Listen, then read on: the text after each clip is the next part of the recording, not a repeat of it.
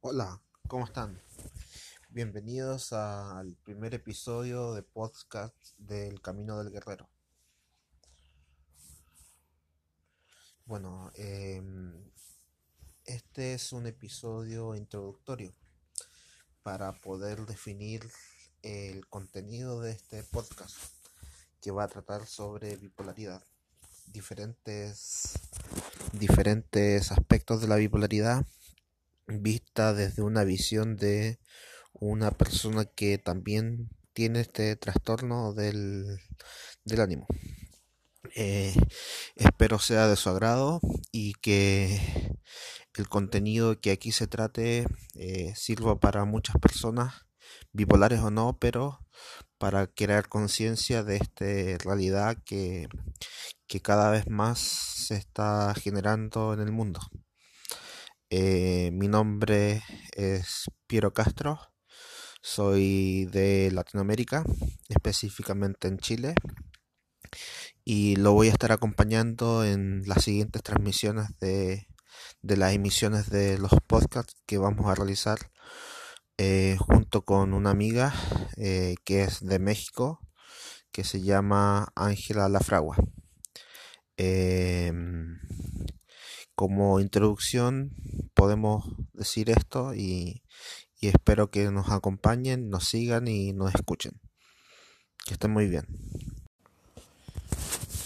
Para continuar con este segmento, em, vamos a responder algunas preguntas como ¿qué es el trastorno bipolar?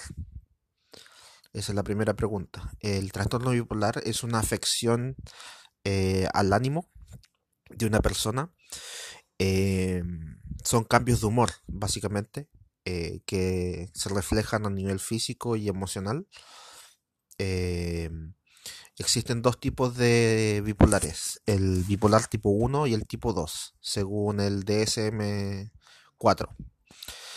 el tipo 1 es con tendencia a la manía y el tipo 2 es con tendencia a la depresión si bien es cierto pueden tener otros tipos de, fluctuaciones como pequeñas depresiones en caso de los tipo 1, eh, también los bipolares tipo 2 pueden presentar lo que se llaman las hipomanías. Las hipomanías son manías leves, muy pequeñas, eh, que tienen sus patrones diferentes en cuanto a la diferencia entre la depresión y la hipomanía. Yo, por ejemplo, tengo trastorno tipo 2 con, tendencia a las depresiones severas y depresiones y con algunas hipomanías. Em, ¿Qué se diferencia entre una hipomanía y una depresión? Bueno, la depresión es una afección que le pasa al ánimo donde uno se deprime. Está cabizbajo, sin ánimos, eh, no quiere comer, eh, presenta cuadros ansiosos, etcétera, etcétera. Eh, cambia el comportamiento, eh, se te ve más distraído, estás un poco más aletargado, eh, no tienes fuerzas para hacer cosas, no te quieres levantar, quieres dormir mucho, se te quita el apetito, etcétera, etcétera. Y en el caso de las hipomanías, es una aceleración del ánimo donde uno se cree optimista, está más hablador, aparece la verborrea, que es hablar rápido y de muchas cosas, eh, em, aparecen los proyectos, eh, uno empieza a gastar mucho excesivamente en cosas que no tienen sentido, eh, hay aumento de la libido, entre otras cosas. Para las personas que tienen trastorno bipolar tipo 1, eh, tienen manías, o sea, las manías son eh, creencias falsas, religiosas, eh, la creencia en que uno tiene superpoderes, creencias en que alguien lo está persiguiendo, son delirios, hay delirios, alucinaciones, periodos largos de, de, hiperactividad, hay un gasto excesivo, em, ellos también tienen depresiones leves, que puede ser un poco como que tú estás taciturno, em, te, ves influenciado con, con, una baja de ánimo, pero no tan pronunciada, y esa es la característica de los tipo 1 y tipo 2. Em, la siguiente pregunta es ¿cómo se diagnostica a una persona con trastorno bipolar? Bueno, la mejor forma de diagnosticar a una persona con trastorno bipolar es ver la historia desde que uno nace hasta, hasta que aparece el cuadro eh, depresivo o, maníaco. Ya el especialista, que es el psiquiatra, tiene que hacer una evaluación de la familia, los alimentos que come, qué hace, cuáles son sus relaciones sociales, etcétera. Tiene que hacer un estudio acabado de la persona para saber si realmente tiene trastorno bipolar o hago otra afección mental.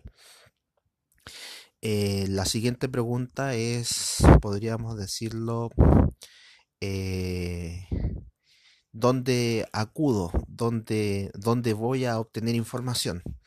Bueno, la información en Internet es bien detallada, hay que ver bien las fuentes, hay que ver que son páginas de psicología o de psiquiatría. Em, en cada gobierno existen páginas de salud mental, hay organismos de salud mental en cada ciudad, en cada comuna. Em, hay una red de salud, una red de apoyo. Em, una característica en Chile, el trastorno bipolar eh, lo cubre el auge, así que tenemos diferentes especialistas que nos van a ir acompañando en el proceso de, de vivir con bipolaridad, como son psiquiatras, psicólogos, terapeutas ocupacionales, em, asistentes sociales, enfermeros, eh, existen hospitales de día, hospitales de noche, hay centros comunitarios, em, hay apoyo, hay psicoterapia, hay grupos de apoyo para el alcohol, para las drogas, eh, para el autocuidado, para el autocontrol, etcétera, etcétera. Em, bueno, eso por este capítulo dentro de, del podcast. Así que del podcast. Así que nos, nos veremos en, en el siguiente en el siguiente y último eh, último panel o, o, en la última etapa de, de, esta, de este primer capítulo. Para terminar este podcast eh, vamos a, a, hacer referencia a, a la comunidad eh, a quienes nos escuchan, eh, por favor déjennos un mensaje, un saludo para poder incluirlos en el podcast y así crear comunidad. Eh, este espacio es para ustedes, para transmitirles un mensaje de optimismo. si estás oyendo esto, sí se puede, sí se puede llevar la bipolaridad como, como algo cotidiano eh, tiene sus particularidades, pero es posible. Eh, yo he llegado a, una estabilidad emocional bien, bien alta. Eh, y bueno, desearle muchos buenos deseos a ustedes y espero se encuentren bien. síganos en, escuchando y participen, comenten, háganme preguntas, envíenme correo electrónico, eh, mensajes, yo respondo eh, cuando tenga cuando tenga disponible un tiempo yo voy a responder todas sus inquietudes. Bueno, me despido desde el canal del Camino del Guerrero, este podcast dedicado a las personas con bipolaridad y para las que no la tienen también y en especial a las familias y, a todos los oyentes. Em, me quiero despedir dejando un saludo al grupo de bipolares de Chile, el grupo de WhatsApp de bipolares de Chile.